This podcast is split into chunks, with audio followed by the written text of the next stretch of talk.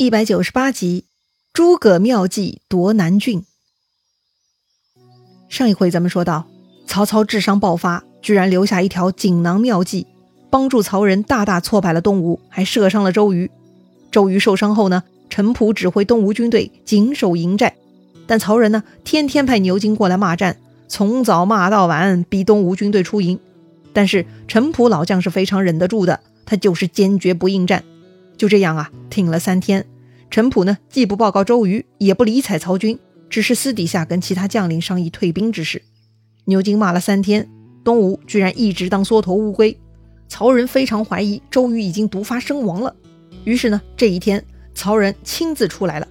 曹仁让手下军士啊，擂鼓呐喊，吵吵嚷嚷，非要叫周瑜出来对战。陈普嘛，还是老样子，不管你曹仁说什么难听的。陈普啊，都是关上耳朵，他就是不离。要说呀，鼓声喧天，要么周瑜死了，只要他还活着，怎么能听不见嘛？周瑜不但听见了今天的鼓声，就连前几天牛金的叫骂声呢，也都听见了。只是因为身上有伤嘛，周瑜没有说话而已。今天曹仁如此逼迫，周瑜就忍不住了，他把手下将领都叫入了自己的大帐，问大家：何处鼓噪呐喊？大家呢还想隐瞒，就说呀是自己军中士卒操练。周瑜看这些人呐，居然到这个时候了还在隐瞒，周瑜就怒了。他说呀：“还敢欺骗我！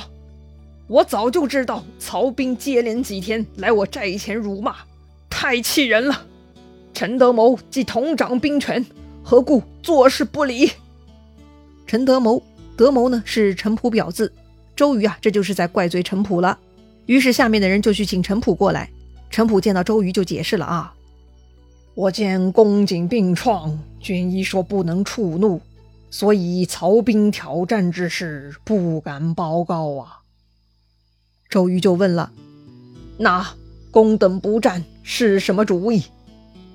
陈普说：“呀，众将都希望收兵暂回江东，待都督剑闯平复，再做处理。”什么收兵回去？这怎么可以嘛？周瑜听陈普这么说呀，他立刻从床上愤然一跃，跳了起来，说呀：“大丈夫既识军路，当死于战场，以马革裹尸，怎么可以为了我一人而废国家大事啊？”哎呀，这话听着很悲壮哈，意思就是呢，男子汉大丈夫既然识军路。那就是吃了俸禄拿了薪水哈，就应该替主上办事，那就应该死在战场上马革裹尸才对。马革裹尸嘛，是一个成语，意思就是用马的皮革裹住战亡将士的尸体带回来。这个典故呢，出自于东汉的伏波将军马援。马援认为啊，男儿应该报效战死沙场，而不是待在家里享受，因而大丈夫是不该用棺材殓尸，而是应该用马的皮革裹着尸体回来埋葬才对。所以呢，马革裹尸啊，是一种男儿志向。周瑜这么说呢，意思呢，就是在表达他舍生忘死、为国捐躯的决心了。拿下南郡是东吴的军国大事，怎么可以为了周瑜一个人而随意更改计划呢？说完呢，周瑜就披甲上马，要出去对战曹军了。哎呀，我的天哪！周瑜这番话令人振奋，而周瑜这麻溜的身手呢，更让边上的人看着毛骨悚然。哎呀，这周瑜还是不是人呢？这到底是何种力量支撑着他呀？话说曹仁，他还在东吴军寨门口扬鞭大骂呢。周瑜这个臭小子，一定是死翘翘了！哈哈哈！正当曹仁得意呢，突然周瑜带领几百个骑兵出营，周瑜大骂：“曹仁匹夫，见周郎否？”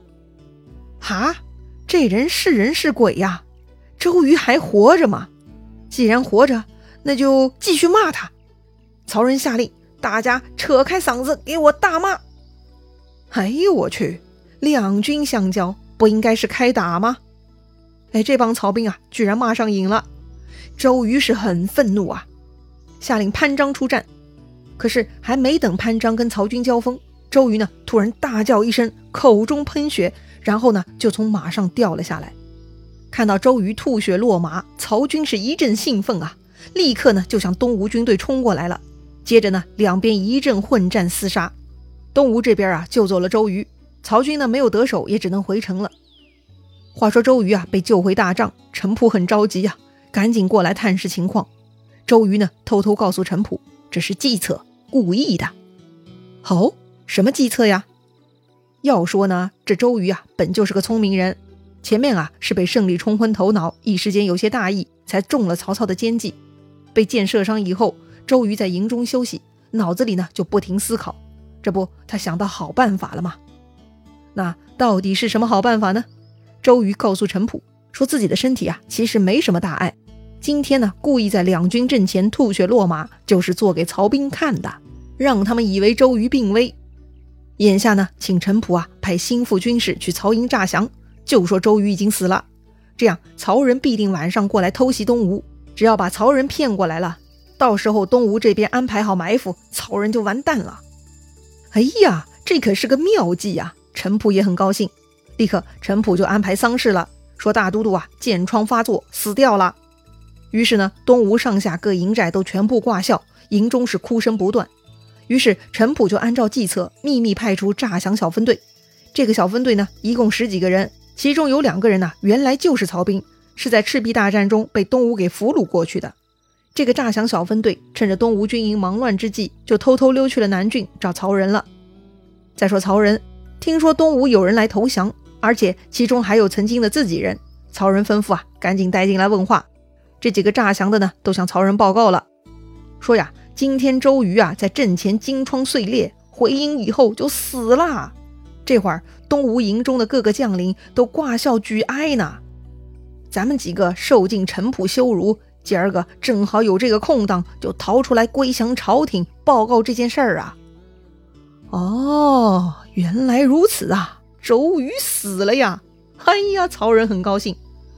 但是想要请功领赏呢，还得拿到周瑜的首级才行。所以曹仁呢，这就跟手下商议，今晚去东吴劫营，把周瑜的尸体给抢过来，斩掉他的首级，送往许都。好主意呀！曹营众将都觉得此计可行，大家举双手赞成。于是呢，曹仁立刻布置了，派牛金当先锋，自己居中。令曹洪、曹纯当后军，带上几乎所有的人马，只留一个小分队给陈角守城。出根之后呢，曹军出城，直接来到东吴大营。但是走到东吴大寨门口，发现连个守门的军士都没有。这不对呀！就算是办丧事，也不能缺门卫站岗啊！而且不但没有门卫，里头似乎也没人，到处插着一些旗帜枪杆，远看像人。走近才知道，根本就是道具而已。曹军这边呢，也都是久经考验的老将了。看到这幅场景啊，瞬间明白自己中计了，急忙退军。哼哼，这个时候退军已经来不及了。只听四下炮声齐发，东边韩当、蒋钦，西边周泰、潘璋，南边徐盛、丁奉，北边陈武、吕蒙，他们四面杀将过来，把曹兵的前、中、后三路军冲散。让他们前后首尾不能相救，一时间呐，曹军大乱呐，又是短兵相接，互相狂砍。哎呀，情急之下，曹仁带上几十个骑兵是杀出重围，半路呢又遇到了曹洪，于是俩人一起带领败残军马是疯狂逃跑了。这仗啊，他们一直打到了五更，也就是杀了一个晚上哈。此刻曹仁呢已经杀回南郡城下不远处了，但是突然一声鼓响，路边呢冲出了一路伏军。正是东吴将领凌统带领的，他们拦住曹仁、曹洪，一阵打杀。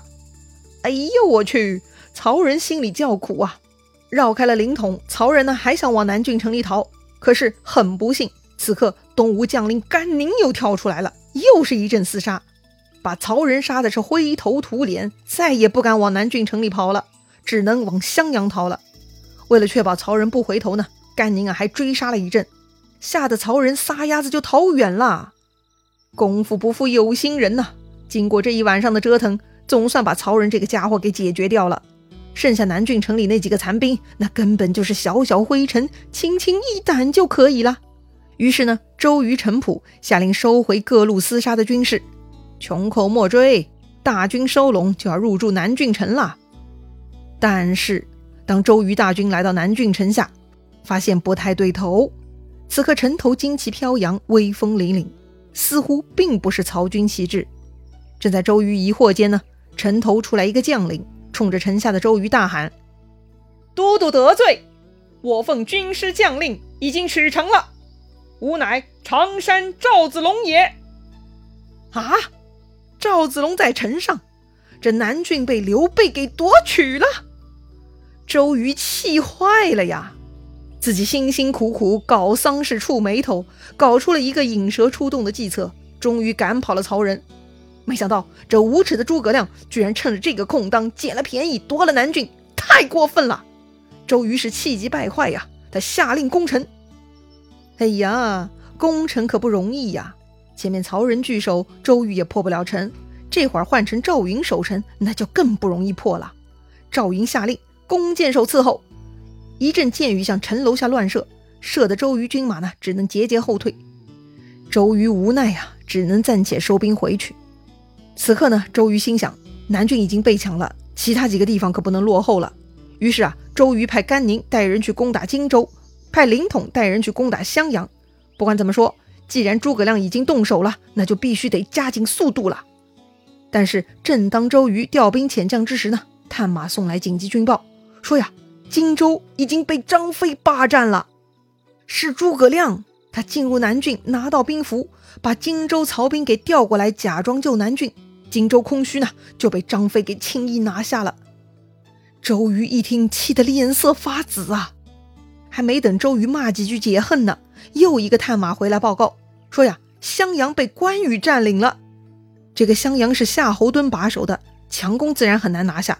但又是诸葛亮，他用同样的手段，派人拿着兵符，假装是曹仁部下，向夏侯惇求救。夏侯惇一离开襄阳，关羽趁虚而入，就拿下襄阳了。也就是说，诸葛亮攻下南郡，就像是多米诺骨牌哈，推了第一张，后面的牌呢就自动倒下了。哎呀，诸葛亮这个混蛋太可恶了！周瑜此刻被这些消息给气疯了。这到底诸葛亮从哪里搞来的兵符呢？旁边陈普就给周瑜分析了啊，这个南郡城里头还有陈角，抓到陈角自然拿到兵符啦。哎呀，原来如此啊！周瑜是再也忍不住了，他一声惨叫，金疮迸裂，昏死过去了。哎呀，可怜的周瑜啊！忙忙碌碌，尔虞我诈，东吴将士呢出生入死，打猎了这么久，猎物居然全被诸葛亮给拿走了。你说气人不气人？别说周瑜身上有伤，就算是身体健康的，也会被气到吐血呀。那周瑜这回的伤势如何呢？他该如何处理诸葛亮的夺城之恨呢？咱们下回再聊。如果你喜欢这个节目，请点击节目右上方分享给你的朋友哦，咱们明天再见啦。